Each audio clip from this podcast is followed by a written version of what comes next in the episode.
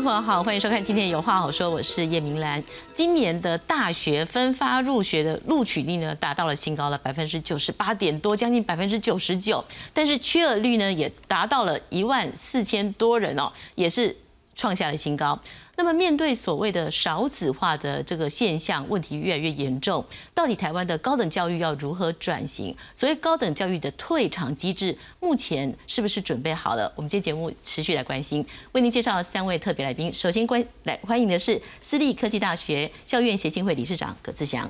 各位好。继续欢迎的是全国私校工会理事长尤荣辉，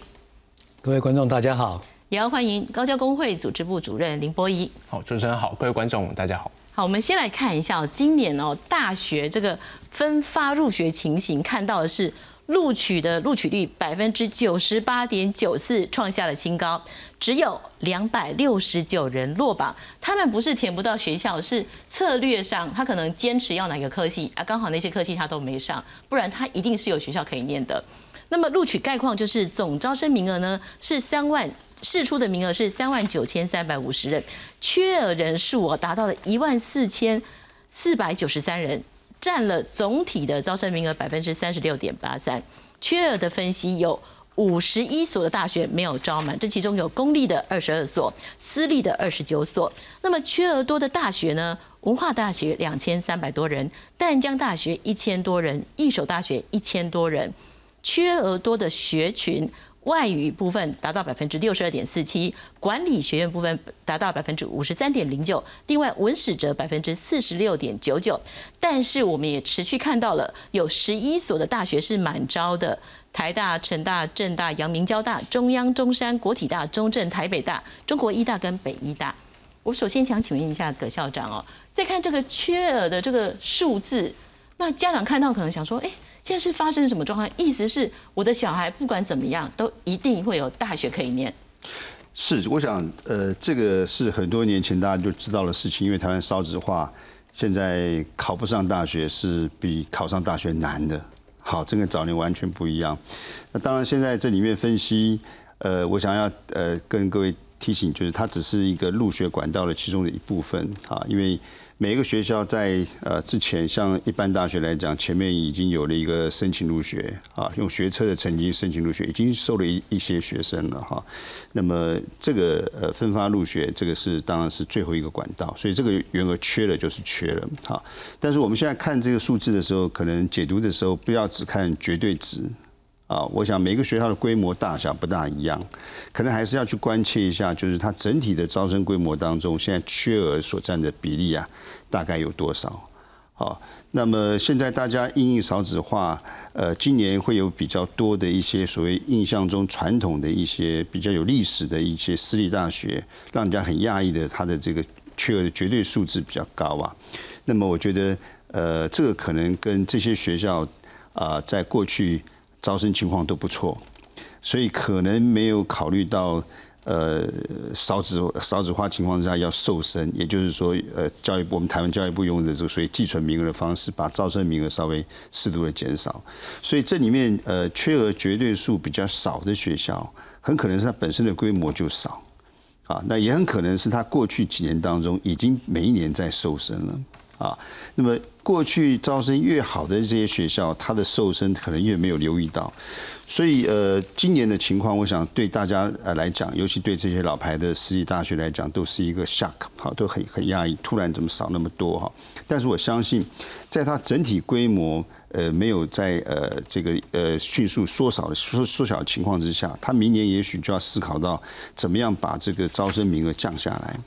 那招生名额一旦降下来之后呢，它的缺额的绝对数就不会啊像今年这么呃让大家讶异哈，所以我想可能要再观察，就是到了呃年底哈，教育部会公布每个学校的这个注册率啊，那那个注册率是一个比较值得参考的，为什么？因为它会把这个学校所有的学制，好不光是大学而已，还有很多研究所。我们知道有些私立大学研究所的招生名额占的比例也蛮高的，好要把那些通通列进来算了之后。我们才能够知道这个现在每一个学校发展的情况，好，那等到他们明年如果把这个呃适度的把这几个招生名额呃缩减之后啊，那么我相信呃会稳下来，好会稳下来。但是长期来看，呃少子化带来的冲击，不可能变好的，啊，不可能变好了。所以未来台湾的发展，一定是要朝几个方向去做。就第一个就是每一个学校要想办法保留自己最有特色的一些系所，啊，然后有竞争力的系所，那么把它保持这个招生规模。不行的，可能就要慢慢慢慢想办法做调整啊。那这样这个是一个很呃艰困的一个过程，会很痛苦哈。这里面会面临到很多老师的安排哈等等的问题哈。这个也许待会我们会来讨论。好，我想请教一下尤老师哦。我们再看这个，就是就是刚刚说的小子化问题，其实我们早就知道，因为他十几年前他出生率就不高了，他到现在他现在入学入大学的阶段，当然他就是没有那么多孩子，嗯，但是就是。大学端，嗯，怎么他开的缺额，他一定是有盘算过的。所以您看今年的缺额率，就是几个老牌大学私校，哎，过往招生率也不错的。他会出现这种状况是意外。对他可能当初，可能去年他在没有预期到少子化的海啸来得这么快又这么猛，所以他没有去啊做寄存，没有主动的去减招。哦，所以呃，少子化的影响，今年是一个。一个陡坡哈，很多的大学都非常的意外哦，怎么会人数怎么少了一半啊？少了三分之二哈，大大有大有人在哈。那所以少子化是一个趋势，那是不可逆的趋势。那一方面学校它没有做好这个预测，另一方面教育部呢在做名额员额的控管的时候也没有做好这个这个名额，因为少子化的趋势大家都知道。啊，但是他教育部在核定这个大学招生名额的时候呢，他并没有去主动去做一个管控。那所以我们是建议说，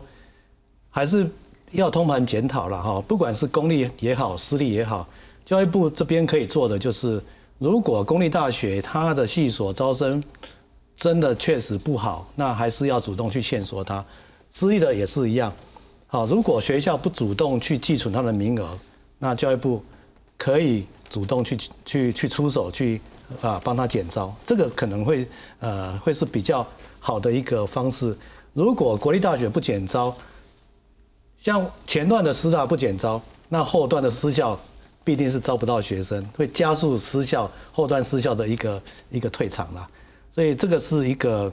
一个可以考虑哈，教育部可以积极的去做减招的一个。一个处理会比较好一点。是老师，您刚刚说到就是寄存哦，其实大学寄存名额，我也是最近我才比较注意到说，它其实大家会觉得另一个反向是不是说它有美化注册率的一个状况？您看有，我们看查到资料是说寄存名额就是它依据一个相关的条文跟标准，他说如果注册率没有达一定的标准，它可以可能被调降名额，所以教育部就鼓励学校自己来调供，从一百零三学年度开始哦，就开放主动的调减寄存。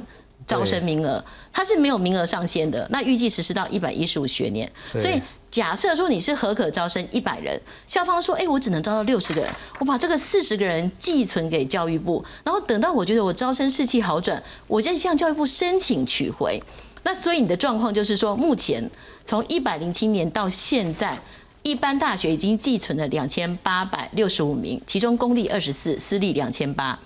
技专校院累计寄存九千一百八十六名，公立一名，私立九千多名。那少数学校在寄存之后会回复名额，一般大学回复一百四十六名，技专回复二十八名。也就是说，这个寄存这个其实要把它要回来，感觉好像没有存过去就一直存了。对，少子化是不可逆的趋势。那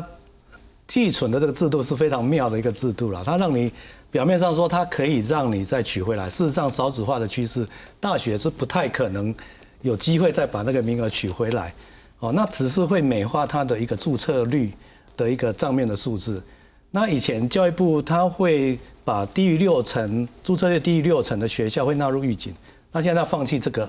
制度了。为什么要放弃？那可能这个也因为注册率太低，也不一定就是反映学校办学不好啊。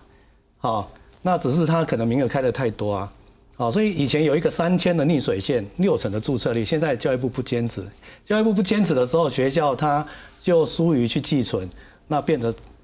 招生的名额就腐烂，那腐烂的结果就可能导致于现在缺额这么多的一个现象，所以就像开餐厅，你把桌子摆太多了，可是客人没那么多，你的、你的、你的那个空缺非常多，你把桌子收起来，也不助于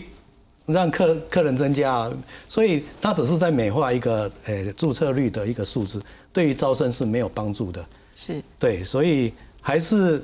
要要要还是要彻底的检讨这个招生这个名额腐烂的一个问题啦。哦，那这样可能明年会比较好一点。是，波一怎么看呢？所以赵顺，如果说刚刚老师所说的就是桌子摆太多，那我收收几张桌子，用餐的空间可能会舒服一点。可是我换个角度想，反正我空间都这么大了，我这么多桌子，大家能进来一个是一个。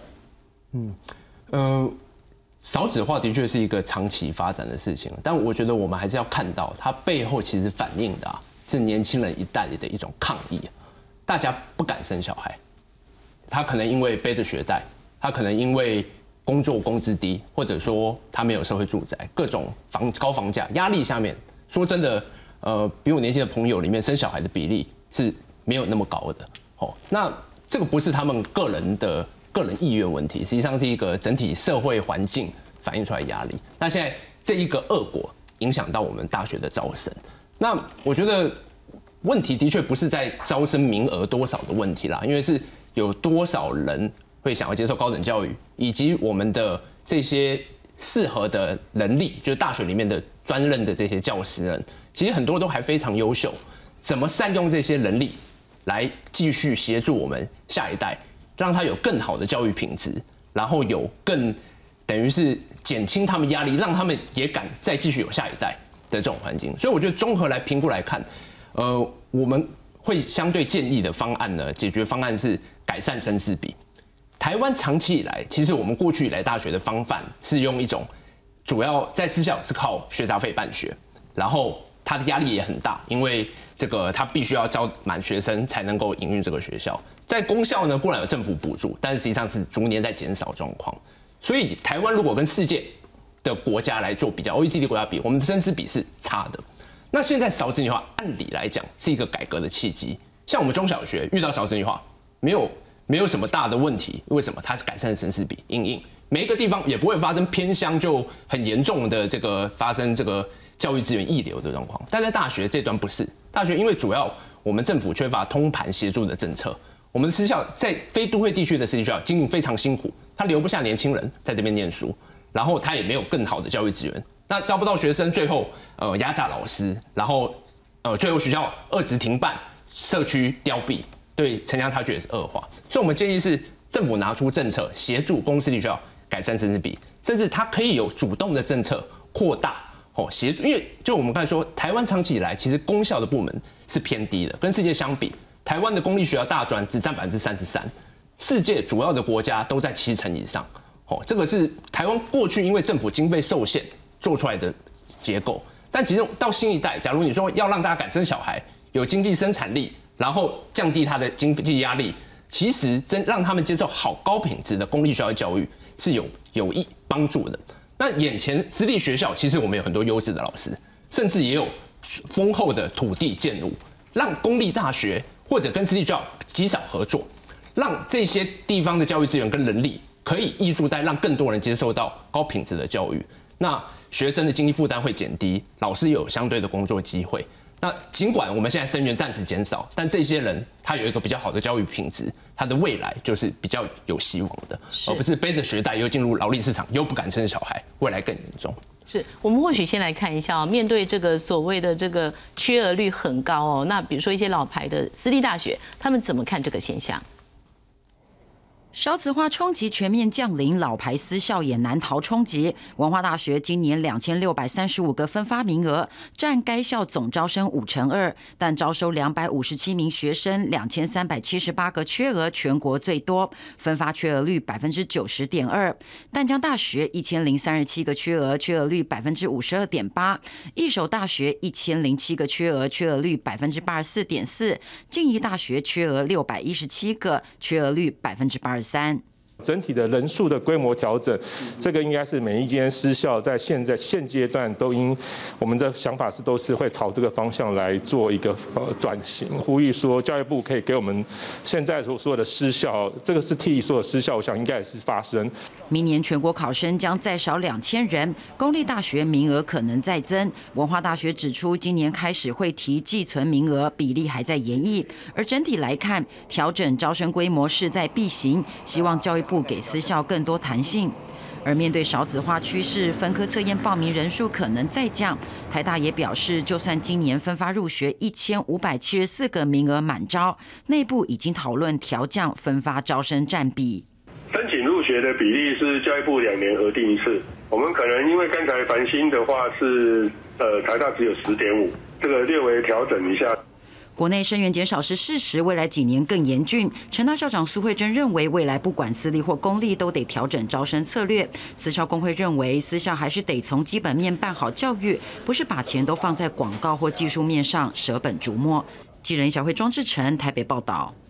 好，我们再来看一下哦，这个所谓大学新生的人数哦，其实你从那个出生当年出生的状况就可以预知到，因为其实台湾这个念大学的比例是相当高的。你看到就是呃，在一百年的时候。高中三年级的学生加研修生，他是有三十万人，但是实际上那时候大学开出的呃招生名额大概是二十七万多，所以它中间还是会有人没有录取到，没有大学可以念。可是你继续往下走，到了一百一十年的时候，其实它已经交叉了，也就是说，其实你有多少人毕业，其实当年就大学全部都可以把它吸收起来。那再往下走，其实会随着那个生肖的状况有一些变化啦。比如说我们看到的这个龙年哦，它的那个出生率就很高嘛，所以它又回到了二十万以上。但是其他的东西，其他的时间都是往下降的。所以校长，我想要问的就是说，其实这个出生率跟念呃多少人会念大学，其实早在十几年前，我想大家都已经在看过那沙盘推演过了。那至于说我要怎么样招到这些学生愿意来？我来我们的学校注册，来填我的志愿。这个当然各学校有很，我们这几年看到很多学校有不同的做法。那刚刚博仪所说的，趁这个机会把大学的生师比来调整一下，这是一个可行的做法吗？呃，生师比呃调整，现在会自然而然的降下来。呃，生师比如果老师放在分分分这个分子的话，自然而然会上升的。为什么？因为学生数在减少。好，我们过去讲的生师比应该是学学生放在分子，啊，老师放在分母，那我们希望这个数字要低一点哈。啊，但是我们也都知道，小班教学当然效果最好，但是直接 问题就是要有成本，人事成本是大学里面最大的成本，特别对私立大学来讲啊。那么因此，我们的收入怎么来？如果学生已经减少了，学杂费收入减少了。学杂费又不能够往上调，那么外部的补助也不见得会增加。在这种情况之下，要把生师比啊、生师比哈、生学生放在分子的话，生师比要调降哈，这是非常困难的事情。在实务上来讲是非常困难的事情。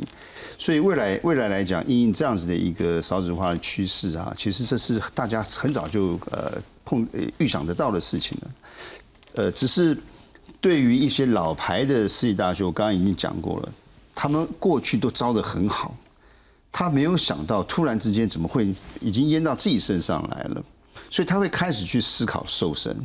啊，瘦身就可以把他的这个呃呃刚刚讲的注册率啦拉高哈，或者是可以把他的这个缺额率缺额率降低哈，但它整体的规模它能够维持到一一定的一个规模，为什么？因为它招生的人数还是多的。所以对他来讲，他的这个整个的这个营运的这个调整是可以很快的去做完这个调整。他只是短暂的乱流。我我个人认为，他只要开始呃去调整他的这个呃招生人数，但学校整体规模要再继续维持那么大，那是不大容易的事情。所以因应这个对策，就是我讲，就是说，第一个大学必须要开始去找到一些有特色的系所，让它去发展；比较没有竞争力的、不符合时代潮流、产业需求的这样的一个系所，要慢慢慢慢退场。好，第二个，台湾里面的本地的学生数本来就少了，说一定要国际化，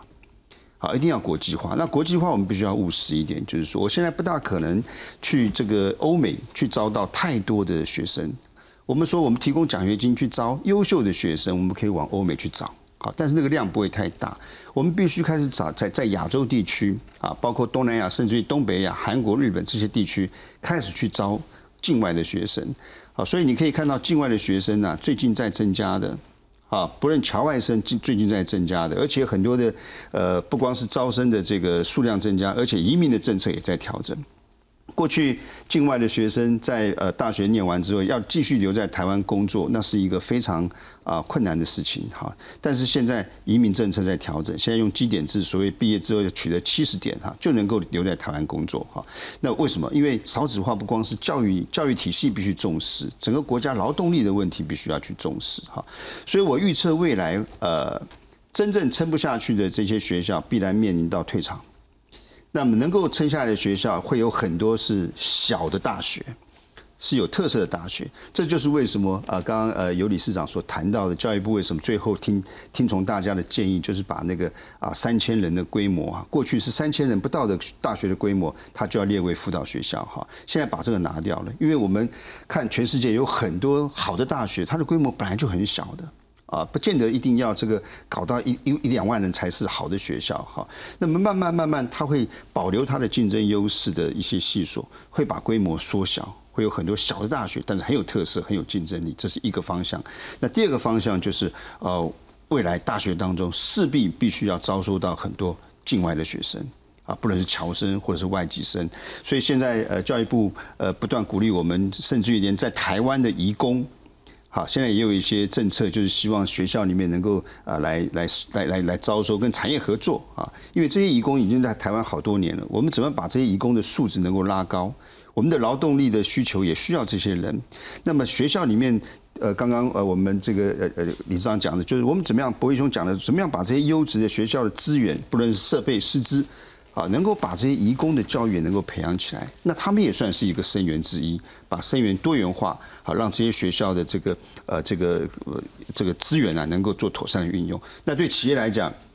这些移工，他们呃学学好之后，他们获得学历，啊，那在台湾也许就可以长长长期的能够稳定的成为我们重要的一个国民也不一定。而且台湾如果在移民政策当中有这样子一个优势，我相信可以吸引更多外界优质有好素质的一些移工啊，愿意到选择到台湾来。啊，我想，所以未来的大学可能它的这个呃功能的发展会朝这些多元化的一个方向去发展。是我们来看一下哦，目前哦，呃，整体的大专人数哦，其实是降低非常多的。你看到一百零五年是一百一十一万人哦，然后接下来呢，到一百一十年其实已经跌破百万了，九十八点五万。但是确实，就如校长说的，侨外生是有。在增加的小小的趋势，一百零五年是五点二万，一百一十年是六点五万。请教一下老师，我们看这个侨外生，台湾的目前的高教的吸引力，目前呃政策上面，你觉得还有没有需要调整的地方？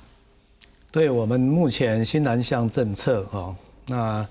鼓励哦去吸引呃东南亚的学生，呃，但是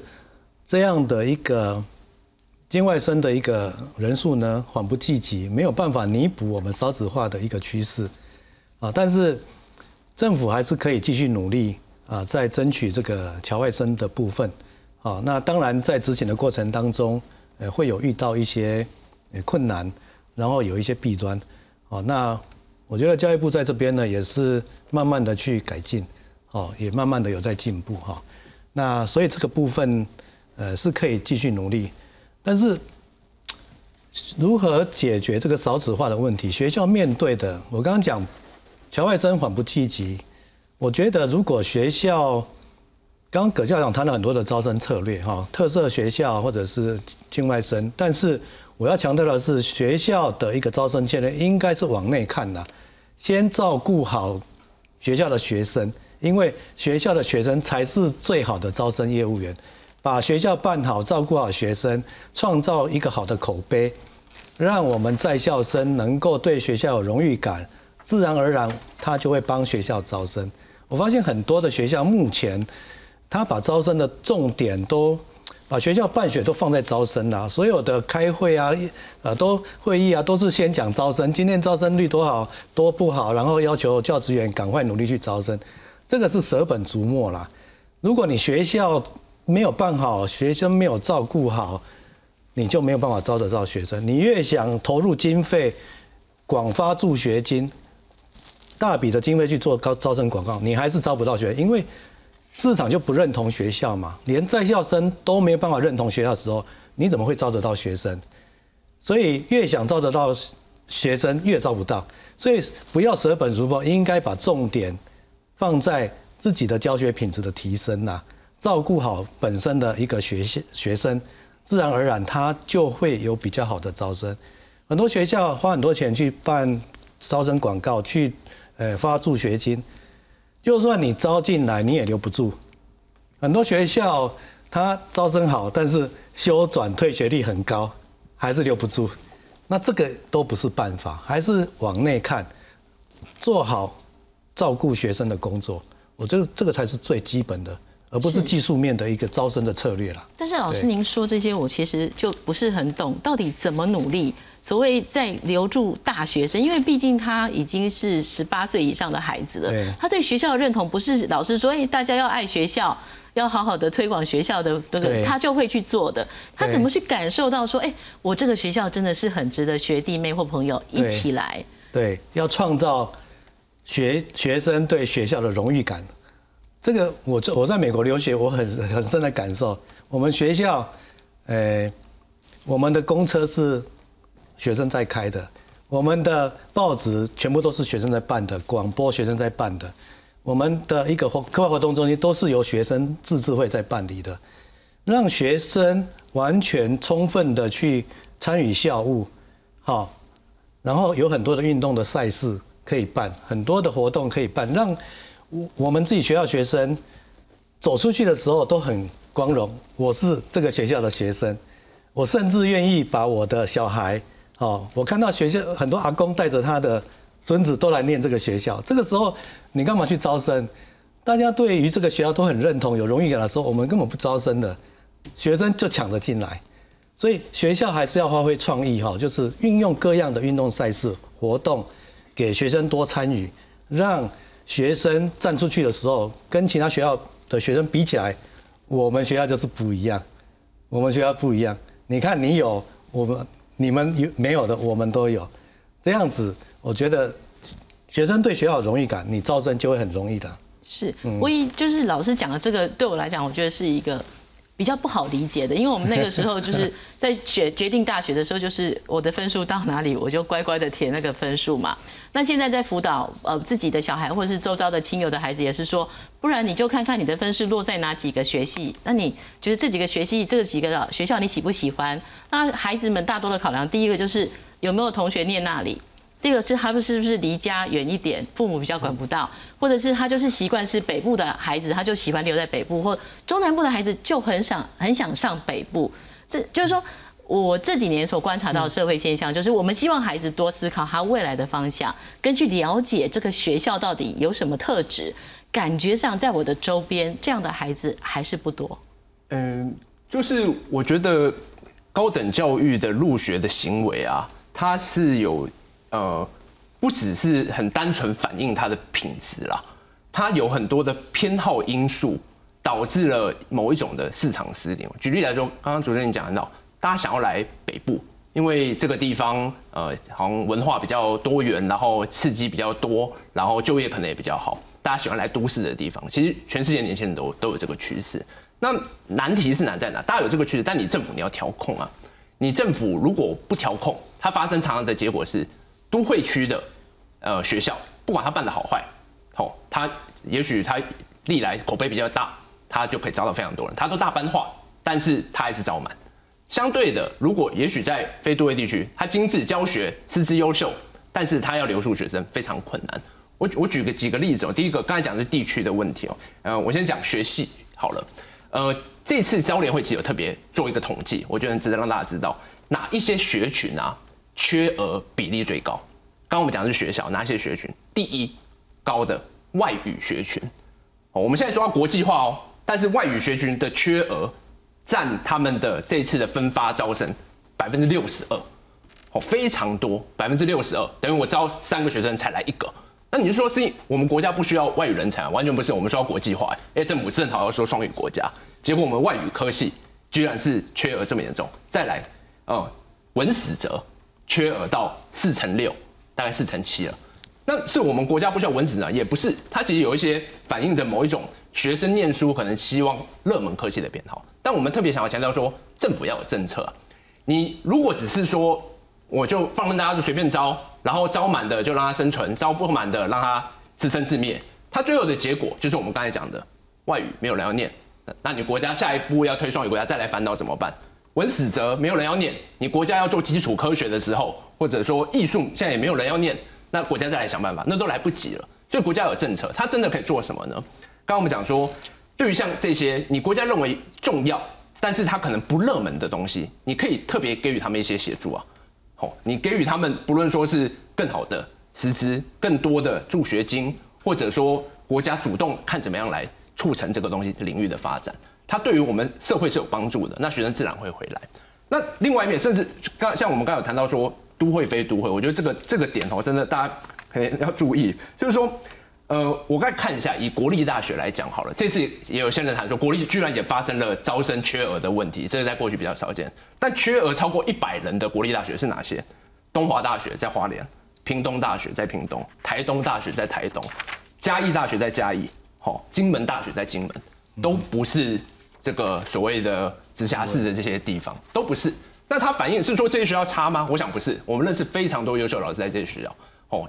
非常多优秀的学者在那边，但学生不会选择到这边是有原因的，因为他需要更多的政府的那个引导协助。那如果我们只是走自生自灭的逻辑，说这些学校，那你们非都会，那那不是对这些地方发展更困难？所以我们其实是真的觉得哦，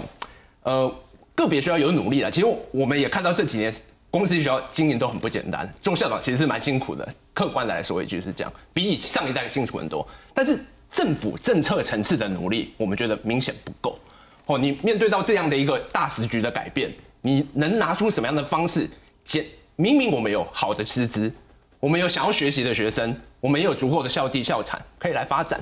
然后我们台湾的年轻人也的确需要更好的训练，让下一代。然后而且我们政府其实有能力。我们的经济成长率，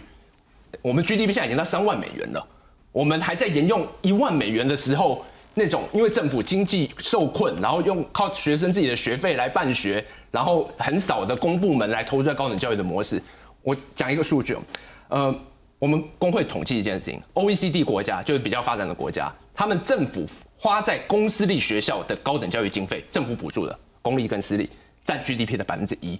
平均是百分之一。台湾是百分之零点三九，就是加竞争型补助只到百分之零点五，是人家的一半。好，那这这还没有看出我们的大学生比例比人家多哎。我们我们刚才比 OECD 是说大学入学率已经比我们差了，但人家总共花进去的钱投入百分之一，我们是人数可能在人家一两成到三成之多，我们投入是人家一半不到。那这反映就是说，我们政府在这方面它的规划能力。他愿意投入的，把我们的经济成长收到了税，然后愿不愿意投资在下一代？问题是这个，他能够，他如果愿意做，可以解决很多问题。刚才我们讲非都会地区，它可以发展；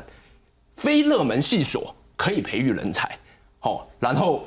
这些你培养出来下一代，他们经济能力一定成长率，诶，他们的技术能力一定会提升，我们的产业有机会可以更升级。我觉得是整体它需要被检讨那这些问题，坦白讲。可能不也不只是教育部他能够处理，它是整体政府能力的问题。但我们不要放弃，我们应该要督促他，不要是因为我觉得少数女化有一种悲观的趋势，他觉得哎，反正就是生态少，然后早就知道了，学校赶快倒一倒，就是讲这种东西，那都是好像在猎猎杀哪一间烂学校，赶快倒一倒，那种是对我们一来对那些学校也不公平，然后对于整个社会进步其实是完全没帮助。对，那我们希望应该要看到。政府层次，它可以做得更好。是，但是我们现在也是要来谈大学退场的问题哦，因为其实最近这几年大学退场的这个学校，其实科系包括停招或减招的状况也是非常的多。来看下面的 VCR，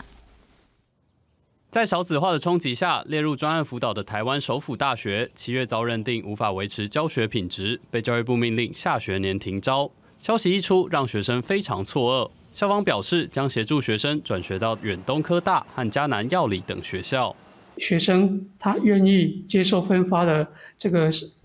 前提之下，可以适度的协助学生在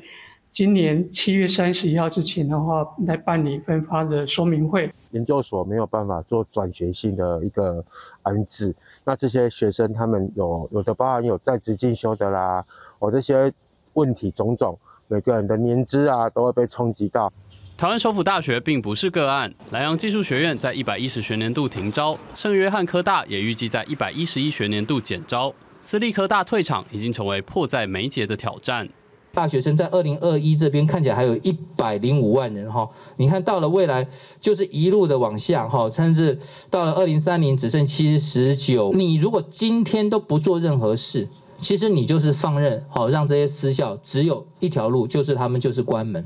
因为莱阳技术学院还不是专案辅导学校就停办，按照私校法拥有三年的改办或改制期限，剩余财产也可以捐给私校法人，不需要充公。不是说呃一定所有的学校一定要帮他拖到说我完全付不出薪水了，然后校内一团乱的时候，我们才可以让他退场，而是说如果学校的经营团队他认为说我们在还有能力能够善后的时候，我们就。慢慢的、逐步的善后，这个也未尝不是一个方法。今年四月，立法院通过私校退场条例，未来私校停办可以按照退场条例或私校法进行。教育部表示，不管选择哪一种，师生权益至少都需要达到退场条例的保障。记者综合报道。好，来看一下教育部的估算，就是说一百一十八学年呢，会超过四十所的大专院校恐怕是倒闭的。那大专的退场机制呢？其实二零一三年就有一个专案辅导学校的标准，二零一九年呢增订预警学校的标准，二零二二年通过私立高级中等以上学校退场条例，合格教师比例没有达到百分之五十，最近一学年度百分之五十以上的院所系科师资质量不符基准，所以列入了预警学校，没有限期改善就列入了专案辅导学校。历年呢，这几年陆续退场的学校，包括高凤、永达、道江、亚太、南洋、台湾首府大学十三所了。那也有转型成功的，二零一七年的高凤呢，它就转为私立崇华学校，包括了国中小。然后它是由一贯道天皇学院创办，未来计划设高中部。所以校长，我们再看所所谓的退场机制，刚刚博弈提到是说，我们现在不要好像是在列哪一个学校，就是哎呀，学生招的不好。我看你就干脆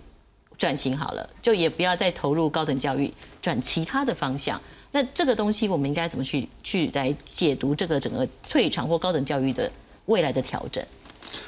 呃，台湾的少子化哈，这个呃为什么要到一百一十八年说会呃达到一个谷底？那其实是初步的谷底哈。因为一百一十八年他所招的学生啊，你往前推，大概是民国九十九年那个时候生的小孩。九十九年，各位去看一下，就大概就是虎年啦。哦，十八岁学生进大一嘛，好，就是虎年。虎年那个时候那一年的人口出生大概只有十六万六。对。但是各位不要忘记，去年各位知道去年生了多少人呢？去年只有生了十五万多。嗯。去年还不是虎年哦，今年是虎年。哦，今年是虎年，所以今年生的小孩子一定会比去年我预估一定会更少，因为，呃，你去看，只要是出生的这个谷底都是都是虎年啊，人口这么少，我们不大可能再支撑这么多的大学。我们现在还有一百五十多所大学，把这些退场的扣掉，还有一百五十多所大学，不大可能支撑这么多大学。你说，如果从这个呃经营的商业经营的角度去思考这个，从市场机制去想这个事情的话，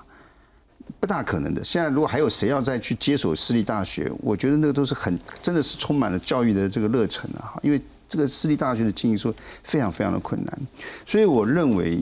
啊，这个私立大学现在要想要能够在这个再能够这个呃。就是部分的私立科技大学啦，或者一般的大学，要能够再说恢复到这个过去的这个啊龙井，我觉得不大容易，一定要瘦身，瘦身到一定的程度，它能够维持下来，保持一个优势，即便是只剩下两个系、三个系，好，那么发挥它的特色，然后去好好的办这个学校，好，我觉得那已经很了不起了。那么刚刚博弈兄有提到，就是说高教的教育资源怎么样来投入，哈。那各位想想看，这又回复到过去的这个问题：为什么我们现在私立大学这么多？哦，特别在技职院校里面，私立大学大概占了百分之八十。这个主要都是因为在当时呃民国五十几年那个时候，台湾的社会从农业社会转型为社会呃这个工业社会的时候，需要大量的实务人才。但是那个时候政府很穷，没有钱办学校，所以要很多企业家捐资心血，拿钱出来办学校。所以很多学校现在的你去看这私立的这个科技大学，当时都是工专或商专，现在都有五十几年历史了，都是在那样的一个背景之下成立的。这么多年下来，他们帮台湾的社会发展也培养了很多人才。那么现在少子化，你说这个他们面临到这样的困境，但是我觉得要在。要再想办法让他活下来，那么你怎么样去提供他的协助？我认为不应该再只是做招生教学这个工作，要设法让他们转型。所以为什么我们现在讲说这个呃，我们当时在谈退场条例的时候，一直很呃建议教育部还是要把转型这件事情要纳进去，因为这些私立大学，它在长期以来对国家社会人才培养的贡献是具体的。他现在不能怪他少子化，不能怪他，你政府要负责任啊。政府做政策规划的，刚刚有呃这个这个博威兄一直在讲，你做政策规划，你早就要开始预想到了。我们在我们在呃民国呃七十几年的时候，八零年代那个时候还在广设广设高中、广设大学，一乡镇一大学。各位如果有印象的话，那这都是政府的政策，对不对？所以我觉得现在啊，不大可能让他还是维持原来传统大学的模式，有些学校一定要让他转型。好让它转型，那转型能够做什么？这个不是教育部单方面可以这个呃主导的，因为这里面涉及到很多啊法律面的问题。比方比方说我的土地变更啊，我要做长照，那又涉及到卫福部的权责，好等等的。所以我们当时也建议，就是说应该要有一个跨部会的，至少要有一个政务委员层级的人来主导，好来做一些协商。现在真正能够转型的，呃，您刚刚所提到这几件事情，据我了解，呃。现在真正转型成非这种往下办学校的，大概只有现在就是道江科技大学。道江科技大学，它现在已经初步通过教育部同意，就是要转型成所谓的养老院长长长照，啊长照。那为什么能够呃很顺利的通过？主要的关键是这所学校的土地是跟台糖租的，所以它并没有。这个图利或利益，这个怕怕，因为我们现在社会上的氛围很怕，就是说你让他转型之后，这个社会的这个财产又被这个这个这个这个组织这个私立大学又又拥有了，但他没有这个问题啊，他所有的土地是台糖的，所以在审查的过程当中，我所了解审查过程当中就就可能把这个当成一个因素之一，就让他们根据他们的计划去去做啊，所以大学的发展现在到目前这个阶段。我们应该呃去从历史的角度去看，对这些私立大学要给他肯定啊。那处理上来讲，不要让他就直接不见了，让他能够把他的这个刚刚讲的很多的资源能够转型啊，转型去做，不要让这些土地啊闲置啊。那呃，我想部分部分大学我主张这样去发展，但其他的呃有一些有特色的私立大学啊，其实我们台湾有很多私立大学是办得很好的。那么我们现在跟公立大学面临到什么竞争呢？我的学杂费比它贵，所以我们也谈到很多，就是说，如果我我们回头去看，呃，十二年国民教育发展之后，很多私立的高中职，它的收费标准跟公立高中职是齐一了。各位可以看到，很多缺额的不见得是集中在私立的高中职啊，很多缺额的可能一般的高中、公立高中职可能缺更严重啊。为什么？学杂费齐一之后，大家各来拼特色。好，很多私立呃大学或私立高中职的教职员工更投入，更重视所有资源的这种效益的这个使用，在这种情况之下，他会把绩效创造出来。但是我们没有现，我们没有，我们没有现在这个公平的环境。我学学生家长看到的就是我现在念一所公立大学的消费额，这个这个学费就是私立大学的一半嘛，对不对？我当然去选择这个公立大学嘛，好。那另外就是说，现在最近呃，尤其今年为什么有这么多突然缺额？我也要提一下，就是说，我们政府让很多资通讯的人才给很多公立大学啊做了外加。我们我们这一阵子因为半导体学院这个成立那个成立，那这个名额啊很多都是他在原来核定名额之外的。那我们就可以想见嘛，原来只能够进。呃，我随便这样讲啊，原来只能进这个呃这个 B 校的，他可能就有机会进到 A 校去了。为什么 A 校扩张名额？那原来进不了 B 校，只能进 C 校，他就进到 B 校去了。那你下面的就都被抢走了嘛？都被抢走了，所以造成这么严重的缺额。但是这个外加名额，我们实在也教育部也没公布这个数据。我们不知道这个这个冲击到底有多大，哈，但是我们一直认为，啊，这个是教育部在制定政策的时候啊，必须要考量的，好，让很多办得好的、有特色的私立大学，哈，它能够继续给他更多的这个资源投入，让他来发展。是。所以老师，我们在看退场这件事情，刚刚我们看到了嘛，有这么多所学校，其实每一次新闻一报，然后大家关心的就是老师的权益、学生的权益，然后学校到底能不能继续延续他的社会责任，或是转型？那就是好像转型成功的，目前看起来好像还是不多。但是说了嘛，未来可能超过四十所，对对，甚至更多。对，那您怎么看呢？对，就是目前呢，就是。一定有很多的学校没有办法维持，势必要退场。那那退场怎么退场呢？呃，三个重点嘛。第一个要照顾好师生的权益嘛。哦，那第二个就是要维持这个校产的公益性嘛，被不能被私私人掏空嘛。啊，那第三个它的程序是要正义的嘛。啊，就是它的整个程序是要能够比较。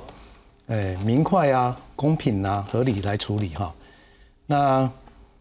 目前来看，私校退场条例在今年五月公告实施，它的一个整个机制呢，比以前呃的这个退场，它要来的明快、果决、有效率，而且比较能够照顾到教职原生的一个权益啊，而且比较能够确保这个校长的公益性嘛。那不会再像永达，呃，处理这么多年，已经八年了，到现在还在清算当中，不会像亚太、南荣、台关这样有那么多的一个争议，啊，所以，呃，我们是很乐见这个私校退场条例能够发挥它的一个呃政策的一个功能，哦，让这个退场的私校都能够好好妥善的去退场，哦，让老师教职员能够领得到他应该领得到的资遣慰助金。好，让学生能够安心，能够读到毕业，好，而且转型，啊，他能够呃透过这个私校退场条例，能够再去延续他的一个校产的功能，发挥它的公益性，比如说转型成呃文化教育社会福利机构，哦，让有心再继续做公益的那些董事呢，能够继续利用他的校产，继续发挥这个呃这个功能哈。呃，来帮助这个社会，我是蛮乐观，呃，看待呃私教退场条例能够发挥它的一个功能，对社会都有一个正面的意义了。是，那波一怎么看这个退场？呃，我觉得最主要的问题啦，像刚刚的那个影片也有谈到了，政府现在的策略是采取了有退场条例，但他开一条后门，叫做你还是可以回到私教法，是政府的现在态度是说，你除非恶劣办学欠薪。到了被专案辅导很严重的地步，我才让你适用退场条例。退场条例里面的确有很多相对于过去私校法好的管制，例如说，呃，老师保障为租金；例如说，学生停招隔年才可以停办，不可以马上停办；例如说，学校董事会要全面改组为公司公益董事，停招的时候就要改组；例如说，学校的校产归属要由政府来统一介入。但是目前政府他真的要好好用退场条例吗？我们看到情况不是这样子。他明确的告诉私立学校，你还有另外一条后路，你不一定要遵守退养条例，你可以按照市教法来做。那我觉得这是完全的一种，呃，我不得不用比较严厉的词，是一种打假球的做法。你假装设了一个新法很严格，但是你说你也可以自自我了断用旧法，那可想而知，大家会想要采用哪一种方式哦？尤其那我觉得是想刚才讲到转型的问题哈。大部分的人都对私立学校退场或转型是保持期望的，好，因为觉得总不要荒废在那边。但我们要看一个最基本的问题：谁来转型它，能够把它做好？我们交给原本的董事会，让他把它好像是他家的私产，他自己来决定。我今天想做长照做长照，明天我想要做博物馆做博物馆，那是好像是他的家产一样的模式，他能做得好吗？大家要看到他连办学都不容易办好了，所以他发生退场，还是？我觉得比较合理的财团法人，在他的原本捐赠的目的，他原本捐赠目的是办学，达不到的时候，其实就是政府要介入的时候了。政府对于按照退场条例，假如一个私立学校要停招，他规定要全面改组他的董事会，引进三分之二的教师跟学者专家以及政府的角色，这是正确的规划。这个不可以有任何的后路可以规避这件事情，因为你这样才能够确保这个学校原本捐赠的这个教育的费用以及政府对他补助能够继续用在合理的规划上面。现在也许其实在我看来，我们教育还需要资源啦。我们年轻人很多人抱怨什么？呃，宿舍不够住了，然后那个教室就是大班化了。其实我们如果妥善使用这些校产，它立刻可以成为第二校区啊。很多学校也需要第二校区，好，这个对他们在规划上面是有帮助，因为对那个地方发展有帮助哈。我这边举一个另外的例子给大家参考哈。大家可能都觉得说这种什么政府介入真的能做得好吗？哦，我们举一些积极的案例，例如说好了，台大医院现在有金山分院，这个金山分院。以前不是政府的医院，是财团法人北海岸金山医院，它是一个当地的热心的地主捐出土地来说，要帮助北海岸金山地区的乡亲能够有医疗品质。好，成立了私立医院，后来干脆直接捐赠给台大。那为什么我们退场需要不能够循这样的比模式来做？实际上我们也需要有啊。那些刚刚讲的很多地方的学校，他们当然经营不容易，但是变成公立学校以后，我们会发现大部分就比较能招到学生嘛。我举个我自己很熟悉的，我们好朋友念中正大学，中正大学在民雄，坦白讲是一个比较乡村地区的地方，但是中正大学学生都热爱他们学校，中正大学老师也非常优秀。那为什么？因为他有政府的资源协助他把它办好，学生愿意去，很多人甚至毕了业也不一定来台北，留在嘉义地区，他他热爱那个地方，做各式各样的研究创意，什么东西都做得很好。所以我觉得关键点是说，你政府。第一个先讲退场问题，你不要留后路啊！好像表象上说转型，结果你又是刚刚我们历来也看到了，你交给私校自己转，多半是失败的，这很正常，因为他办学本来就遇到困难了，转型不是那么简单的事情。那你是让他误以为说那好像他是私产啊，就我今天企业办补习班失败了，那我明天拿去办养老院，但那个是私产的逻辑。如果是私产，政府当中根本不要补助他，然后甚至你也不可以让他就是收受捐款，不是？教育事业是非盈利事业。而你政府高度补助，允许他授予学位、招收学生、收取学费，他其实就是只能用在教育事业上面。你真的要转型，政府统一来规划。好，那举举来讲说要做长照好了，公立长照难道不能够做得更好吗？我国目前几乎没什么公立长照，哦，或者说社宅，我们现在也非常缺乏，很多人都是抱怨说因为没有土地啊，没地方做。哦，那这边不就是土地吗？但是你如果政府不进场，像我们刚才讲的那些学校，政府让它荒废在那边。哦然后好像很多财团，连就是很多董事会、很多财团每天都在讲说，哎，要怎么样，有没有机会？哦，然后看看教育部的风向。我觉得教育部这方面的态度，既然都要定退场条例了，不可以再让人家觉得好像还有后门可以走。那这个真的是我们未来到底私校退场，然后能不能平顺，能不能解决？例如说，我们不希望再看到师生上街抗议。刚刚都看到首府大学的师生还在抗议，退场条例都通过了，为什么他们要抗议？就是因为他们没有获得保障啊。因为大家还在担心，我们都听到他们学校的教职员跟我们讲说，担心要去这个私下转卖蓝潭会馆各种的问题啊。那我觉得就是说，政府没有清楚的态度，让大家觉得能够安心。公部门资源没有进来协助他们，哦，没有让他们可以呃学生受到照顾，哦，实际上这些学生将来表面上被安置，实际上都是各自求生，实际上是这样的处境。是，所以老师，我们在看这个退场啊，这政府到底要介入多深？然后才能够说我们是真正达到，就是它这个是特殊特殊行业的转型嘛？对，我不认为，呃，政府有那个能力去帮助学校做转型啦。呃，我一向不太相信政府的效率啦。哦，呃，私人企业是比较蓬勃活泼的。哦，那今天如果依照私校退退场条例清算之后的校场可以捐给退场基金，或者你可以捐给国立大学。但是那些剩下的土地是要捐给地方政府，我不相信地方政府有那个财力能力去维持那个方会的校地，再做一番的营运，再投入资金人力去做，我不相信，还还是要交给诶私人的财团来经营，它会有开才可以发挥它的活力效率啦。所以政府还是尽量不要去介入哦。如果有人愿意再投入资金，转型没那么容易。他还除了校地之外，他还必要投入人力、财力，好各样的专业，才能够转型成功。那如果今天有人愿意再去投入财力，去让这个校长活化，我们何乐而不为啊？为什么一定要在公部门去编预算再去再去做，我不不认为这是一个好好的一个主意啊。我们看法的确不一定要公部门编预算啦。坦白讲，政府收回来，公办民营也很好，政府还收到租金。现在的做法不是交给私教自己拿走，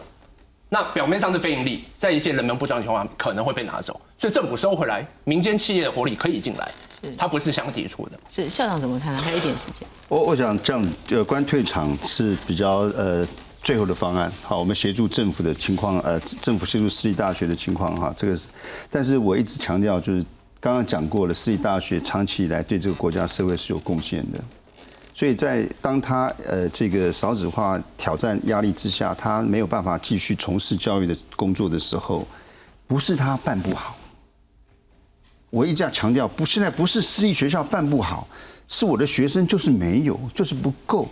所以他必须要去退场，不是他办不好。我一直强调，我们讨论这个事情的时候要无罪推定，